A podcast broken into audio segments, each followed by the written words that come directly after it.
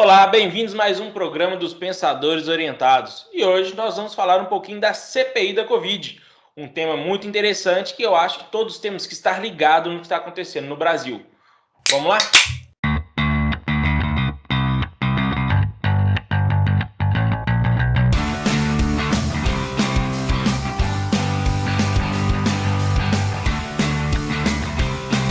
A CPI da Covid foi instaurada no dia 13 de abril.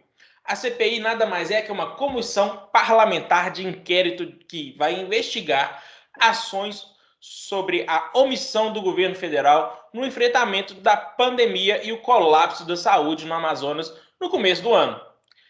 Então a gente vai explicar um pouquinho mais, falar um pouquinho mais sobre isso, né, não, Igor? Isso aí. CPI começou, na verdade, dessa data, né, meados de abril, já começou toda a movimentação. É, ela foi uma exigência, inclusive, do ministro Barroso, pelo STF, que impôs.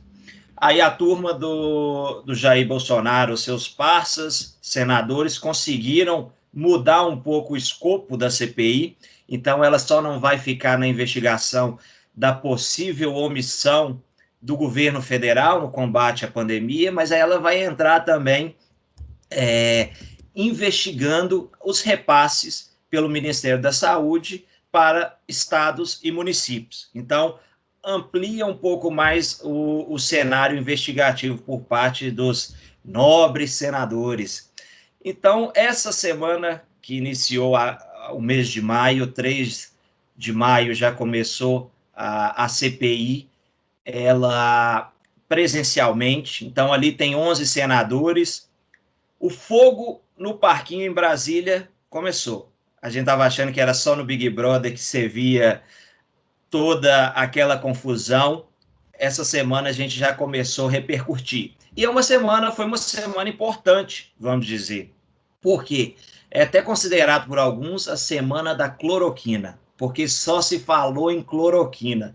Ninguém aguenta mais. Esse medicamento deve ser milagroso, senhores.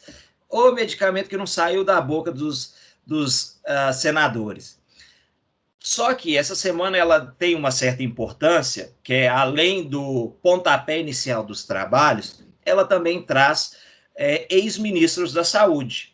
Então, o primeiro a ser é, ouvido, e todos, lembrando, como testemunhas, então eles têm lá, por lei, todo um juramento de falar a verdade, etc., foi o Henrique Mandetta, depois o Nelson Taixe, e por último, Marcelo Queiroga. Ah, vocês podem me perguntar, opa, mas tá faltando alguém aí? Cadê o Pazuelo? Pazuello não foi. Pazuello teve contato com alguém que estava com Covid. Opa, mas peraí, você tá com Covid ou não? Cadê o teste? Inconveniência, né, Igor? É, sabe o que eu achei legal? Teve um. Agora eu não me lembro se foi um senador, foi um deputado, eu não lembro quem foi, virou e falou assim: quando o Pazuello vier, eu não duvido dele. Não estou falando que ele não, tá com, não teve contato, nananana, mas quando ele vier, até para o bem dele, ele podia trazer o resultado do teste dele. Muito hoje, melhor. Muito Exato. melhor. Mas são coisas que acontecem em Brasília e ficam em Brasília. Então, é a, mano, a famosa manobra.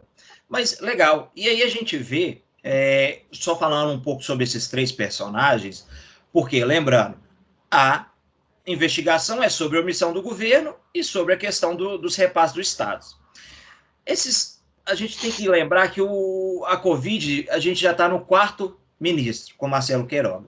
Então, o Mandetta saiu lá em abril de 2020, logo no começo da pandemia, por embates, confrontos junto com o presidente, que isso ele deixou muito bem explícito, né? Ele, ele acabou com o Jair Bolsonaro. A verdade foi essa falando que ele recomendava é, cloroquina, que ele tinha é, instruções paralelas, né, informações de terceiros, então que ele não escutava muito o ministro da Saúde, que ele tinha outra visão de isolamento, que seria a mais vertical, então ele contrapunha tudo que o Mandetta pensava, e achava e agia, e é por isso que ele saiu. Já o Tait já é um pouco diferente. Opa, o Tais pediu para sair. Por quê? Não, porque ele estava sendo direcionado a, a, a, fazer com que o Ministério prescrevesse um medicamento que ele não sabe se tem eficiência, ou melhor, eficácia. Então já é uma coisa pessoal, e eu não vou compartilhar com isso. Já o Marcelo Queiroga é o atual ministro. Então ele vem para falar: opa, aqui é só flores, gente. A gente está combatendo, a gente está fazendo. O Jair Bolsonaro me apoia. Então aí você a narrativa, vê a narrativa dos três. Aí cabe a cada um fazer o julgamento, né, meus nobres amigos dos pensadores orientados, e entender se isso vale ou não. Mas a pergunta que eu quero deixar é, nesse começo de fala é, Gustavo, é, você aí que vai né, falar logo em seguida. Esse primeiro ponto, você acha que teve um negacionismo por parte do governo nesse combate à pandemia? E aí eu te, te faço uma segunda pergunta, porque a CPI vai investigar isso. A CPI ela também vai investigar governadores e, e prefeitos. Hoje a gente tem como relator o Renan Calheiros, que um dos filhos dele é, é governador. Será que isso é legal e moral, a gente ter pessoas né, num cargo alto dentro da CPI de relatoria, investigando seu próprio filho? Não sei. Eu acho que isso fica aí, essa pergunta essa CPI está um pouco ainda meio que estranha nesses dois sentidos. O que, que você acha? Senhores, Igor, a gente sabe que a CPI ela não, ela não julga, ela apenas cria é, é, elementos é, é consistentes para que talvez até o Ministério Público faça denúncia contra o objeto que está sendo investigado, né? Mas vamos lá, você me perguntou do negacionismo. Logo no início das primeiras reuniões aí da CPI, os nobres senadores já relacionaram em torno de 200 citações do presidente da República negando a existência do vírus. Então, se estiver sendo investigado o negacionismo, já existe uma bruta materialidade, né? Ou seja, é, 200 falas, 200 falas, pelo menos, em que ele nega a existência do vírus. Pegando Renan Calheiros, que você falou, Renan Calheiros é um cavalo velho da política, né, senhores? É, o que ele fala diante das câmeras tem uma, uma infinidade de, de outros objetivos que a gente não consegue perceber. Agora, eu acho que o Renan Calheiros, ele quer mais, é outra coisa. Eu acho que ele não quer defender o filho ou ajudar a blindar o filho. Eu acho que o Renan Calheiros está querendo voltar ao destaque da política nacional. Eu acho que é só isso ele já tem um histórico, é chamado de um gato de sete vidas, né? Porque ele já foi. É, é, tentaram matar Renan Calheiros várias vezes politicamente e não conseguiram, né? Agora ele quer novamente ter esse destaque. Então, Igor, a gente vai ter aí na cabeça da CPI dois grandes algozes do governo, que é o relator, né? O principal vai gerar um relatório, inclusive, que pode ou não colocar o nome do Bolsonaro na berlinda, né? Que é o Renan Calheiros. E a gente, vai, a gente tem o vice-presidente Randolfo Rodrigues, que é um crítico severo do governo. Agora, você falou do negacionismo, e isso é muito importante, só que, paralelo a isso, essa comissão ela vai, vai investigar aquilo que eu vou dizer para vocês, até entre aspas, palavras do Randolfo Rodrigues. Houve materialização da tese da imunização de rebanho? É isso que essa CPI, que é majoritariamente oposicionista, né, a gente viu isso recentemente, com a divulgação da composição da chapa da, CPI, né, dessa comissão, é isso que eles querem entender. Vai, houve materialidade nesse sentido? O presidente, de fato, é, se omitiu de tomar ações necessárias na expectativa de que 70% pelo menos da população se contaminasse para que houvesse a imunização de rebanho? Eu acho que esse é o caminho que esse pessoal vai fazer e que vai tentar produzir essa materialidade. Isso é muito relevante de observar a partir de agora. Eu acho que estou te respondendo de uma certa forma, né? Não, com certeza. Isso daí, até porque, né, parece ser muito mais prático você esperar ver todo mundo contaminar e saber qual é as consequências. E as consequências a gente já está vendo hoje, mais de 420 mil mortos, que são é, é, é muito triste, né? E mas agora, se for comprovado isso, nossa senhora, bomba, bomba, bomba. Né, André? Pois é, o Gustavo falou bem aí também da, da questão da, do rebanho, né? Existem duas formas da imunização de rebanho, pela contaminação e pela vacinação. Então, tem a, essa investigação para saber também se realmente há por parte do governo essa, como é que a gente pode falar? Uh, o governo ter deixado de lado essa, a política de compra de vacina, demorou para poder agir, por aí vai. É, o nosso querido presidente, por algumas pessoas tem sido chamado até de genocida, né, bem é, natural, por, justamente por não ter agido. E ele continua batendo na tecla da cloroquina o tempo inteiro. Ele quer fazer um vídeo com alguns ministros fazendo propaganda de cloroquina. Hoje a gente está gravando esse programa, hoje é dia 9 de, de maio de 2021. Temos mais de um ano de pandemia, mais de um ano que ninguém comprova a, a, a eficácia da cloroquina e ele continua sendo o único político do mundo que continua batendo na tecla da cloroquina. Por que, cacete? Qual que é você está no mudo, você está no, tá no mudo. Você está no mudo. Desculpa, André, deixa eu dar uma substância para a sua fala. Ontem, dia 8 de maio, o presidente em redes sociais voltou a reforçar a ideia da cloroquina. Colocou em tópico, porque ele adora colocar em tópico as comunicações dele, né? A resposta aos inquisitores da CPI sobre o tratamento precoce. Ele escreve: uns médicos receitam cloroquina, outros invermectina, e um terceiro grupo, aí ele coloca entre parênteses, os do Mandetta, manda o infectado ir para casa e só procurar no hospital quando sentir falta de ar, abre aspas, para ser entubado. Ou seja, continua a propagação de tratamento precoce não eficiente. É ridículo. Ele não é médico, ele é paraquedista, ele não tem informação. Cara, se a cloroquina pode ser um tratamento precoce, quem tem que definir isso é o corpo médico que está tratando do paciente naquele devido momento. Cada paciente é um caso diferente. Independente da doença, todo paciente é tratado de forma diferente. E o presidente colocou na cabeça essa propaganda estúpida, burra, de ficar falando de cloroquina o tempo inteiro. Não faz sentido. É, a gente está acompanhando lá os depoimentos, o Mandetta foi muito agressivo falando contra o Bolsonaro, o Tait foi um pouco mais comedido de falar contra o Bolsonaro, mas o Tait deixou claro que, apesar dele ter falado que o presidente não interrompeu, não influenciou de forma agressiva na, na, nas políticas dele, nas tomadas de decisão dele, ele deixou claro que o presidente ficou falando o tempo inteiro de cloroquina. Ele saiu. Nós temos dois ministros que saíram por causa dessa bravata do presidente. Né? E ele continua fazendo essas bravatas, continua fazendo isso. Foi até interessante uma jogada, que o Bolsonaro ele é bom de fazer algumas jogadas, é, que durante o depoimento do Tais, no mesmo horário do depoimento do Tais, é, na manhã, se eu não me engano, da terça-feira dessa semana, ele entrou fazendo uma, um depoimento, uma, uma, um vídeo ao vivo, né? fazendo um discurso ao vivo, e nesse discurso ele faz outras coisas que são absurdas. Para tirar o foco, ele começou a fazer ataque à China. Né? É interessante ver, cara, a postura do Bolsonaro é a postura de uma criança birrenta.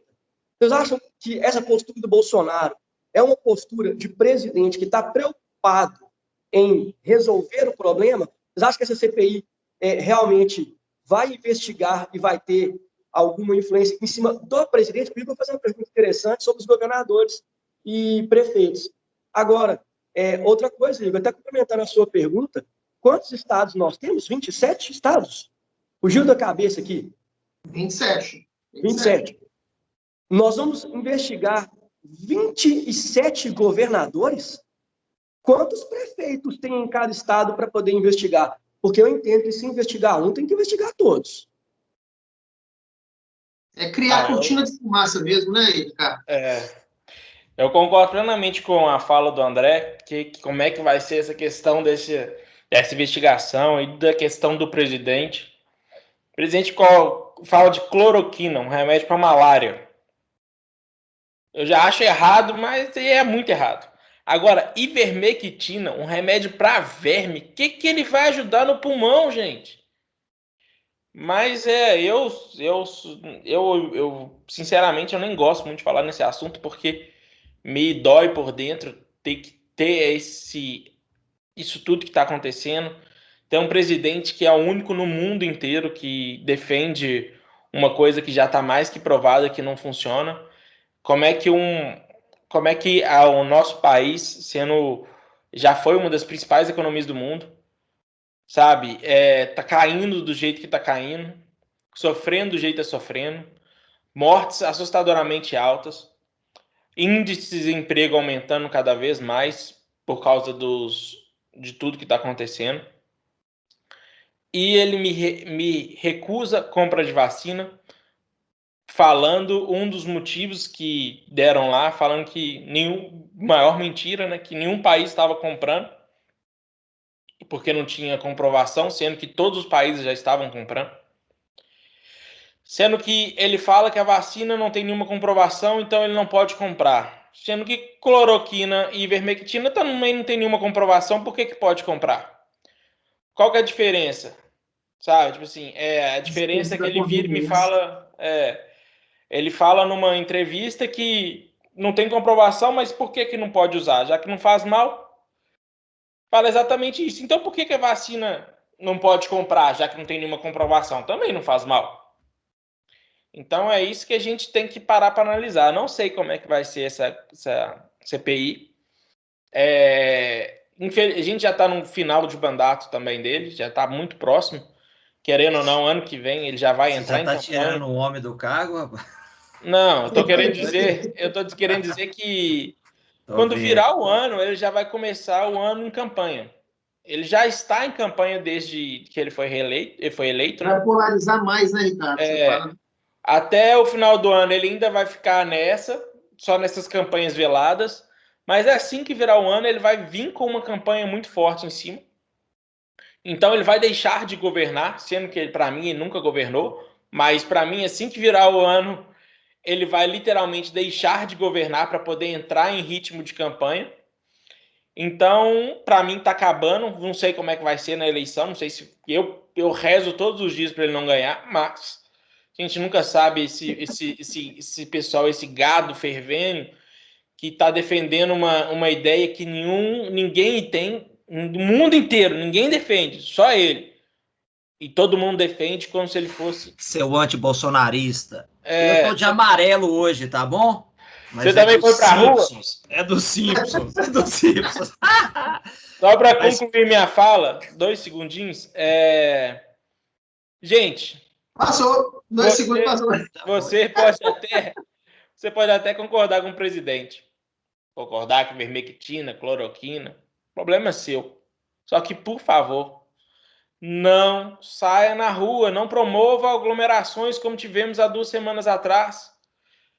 Pense na sua família, pense em tudo, sabe? Quer defender o, o, o genocida? Defenda em outros locais, mas, pô, na rua, vamos ter mais amor ao próximo. Tudo bem, mas se vocês querem se contaminar, problemas seus, mas vamos ter amor aos próximos, por favor. Só isso que eu termino falando. Ah, beleza. Eu acho que tem uma fala que até exemplifica um pouco, né? Eles falam que errar uma vez é natural, duas é burrice, terceira já é estupidez, né? Então, parece que a persistência do erro tem que. Tem que... Quarta, quinta vez em Não. diante, três anos de erro é Bolsonaro. Já passou.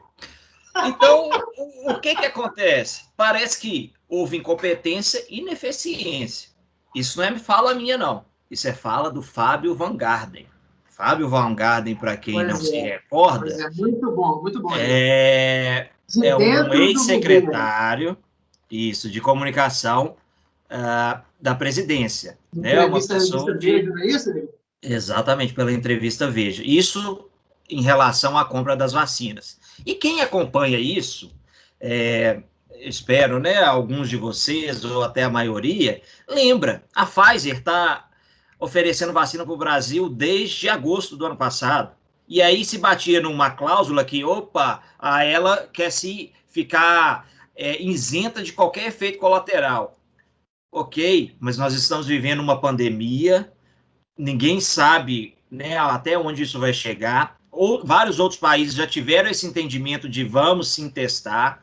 É né, um laboratório reconhecido, renomado, de um grande parceiro comercial, né, que é os Estados Unidos, ou esse parceiro comercial só valia quando tinha o presidente Trump, então depois não vale mais. Então são coisas assim que eu acho que a CPI vai trazer. Vamos esperar ver se isso vai virar pizza ou não. Eu acho que o prolongamento do escopo com governadores e prefeitos, aí vocês já falaram, dificilmente vai conseguir investigar todo mundo. Eu acho que vai ser uma coisa bem política, mais pontual. Então, vai buscar Renan Filho, vai buscar Helder Barbalho, que o Jardim Barbalho, seu, seu pai, é um também dos representantes da CPI, como suplentes. O governo ali, dentro dos, da composição de 11, ele tem apenas quatro apoiadores, então isso justifica a minoria dele. Então são coisas para a gente elaborar. Essa semana eu comentei falando que foi a semana da cloroquina. Semana que vem eles já estão chamando a semana da vacina. E aí eu vou passar para vocês quem virá a depor.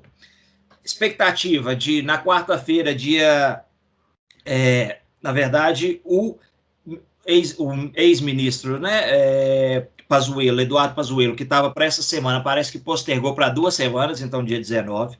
Na semana seguinte, que é essa semana ah, que já vai iniciar do dia 10 né, até o dia 14 de maio. A tendência é que a presidente do Fiocruz fale, a senhora Nícia Trindade, depois o diretor-presidente do Instituto Butantan, o senhor Dimas Covas, e o secretário de Saúde do Estado do, do Amazonas, o senhor Marcelo Campelo. Então, eles devem tratar ali da, né, da questão das vacinas, da produção das vacinas, dos insumos, que é extremamente importante, ainda mais essa relação Brasil-China, com todas essas falas, né, e querendo apontar dedos. Então, a gente vai saber deles o que aconteceu e do secretário de Saúde do Amazonas, entender por que, que teve aquele colapso dos oxigênios. E posteriormente. Esse vai ser muito sensível, né, Igor? Vai, com certeza. E posteriormente, na semana seguinte, é, já entra o secretário, o ex-secretário de comunicação, Fábio Van Garden. Ele que teve agora na última sexta-feira, dia 7 de maio, seu sigilo quebrado. Então, o Senado aprovou, vai ter uma investigação extensa sobre esse senhor, que vai trazer algum resultado. Com isso, também na semana seguinte, vai ter o presidente da Anvisa, a presidente da Pfizer, o ex-presidente da Pfizer, o ex-ministro de Relações Exteriores, Ernesto Araújo. Eu, essa, essa fala vai ser, vai ser engraçado. E o presidente da União Química. Então, também todos de laboratórios. Principalmente, eu destaco aqui a questão da Pfizer, que vai nos mostrar. Eu, particularmente, acredito que a Pfizer também vai fazer passar panos quentes. Até porque tem um contrato em vigência, contratos a gente sabe que tem cláusula de confidencialidade, e pode ser que eles né, não, não queiram desgastar muito o governo, porque eles também vão ter dinheiro a receber. E aí, o que, que vocês acham que vai ser as cenas dos próximos capítulos dessa CPI? Olha, Igor, é, essa lista de depoimentos que você acabou de listar, na minha opinião, ela tende a fortalecer o discurso oposicionista no colegiado da CPI, tá? Porque são, são personagens que já estão sendo tratados historicamente dentro do período da pandemia como é, posições frágeis em relação ao governo. O presidente da Pfizer, que você acabou de comentar, por exemplo, que tem, desde o início da pandemia, se aproximado do governo para tentar garantir as vacinas e não teve uma boa receptividade, né?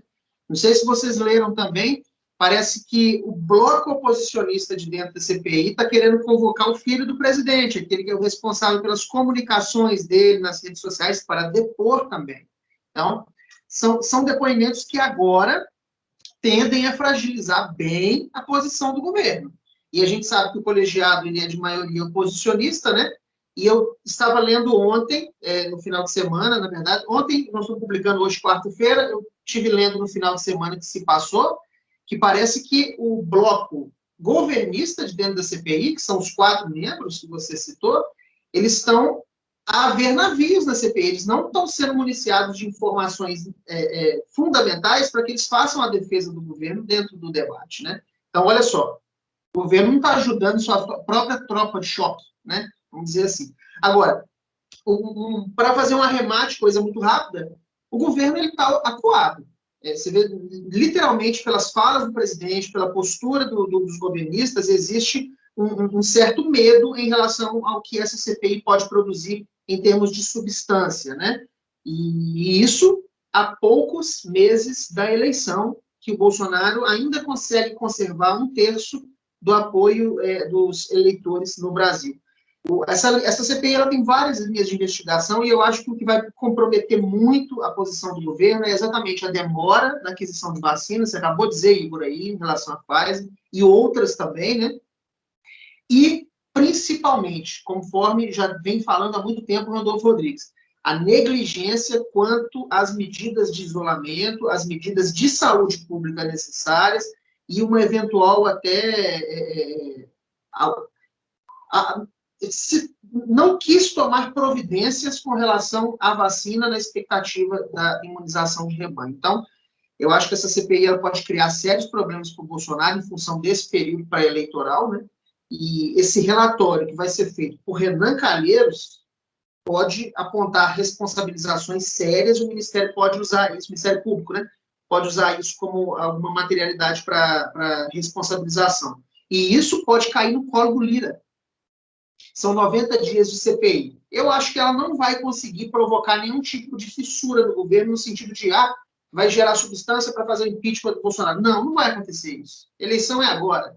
Então, é, mas o presidente está com medo de quê? Ele está com medo dessa CPI produzir um volume muito grande de informação e a imprensa fica de cima, mobilizar um volume muito grande e consistente de informações é, não positivas para o governo, de forma que ele chegue no período eleitoral com uma fragilidade suficiente que até inviabilize a sua reeleição. Então, eu acho que é, é esse o medo que o presidente está com ele agora.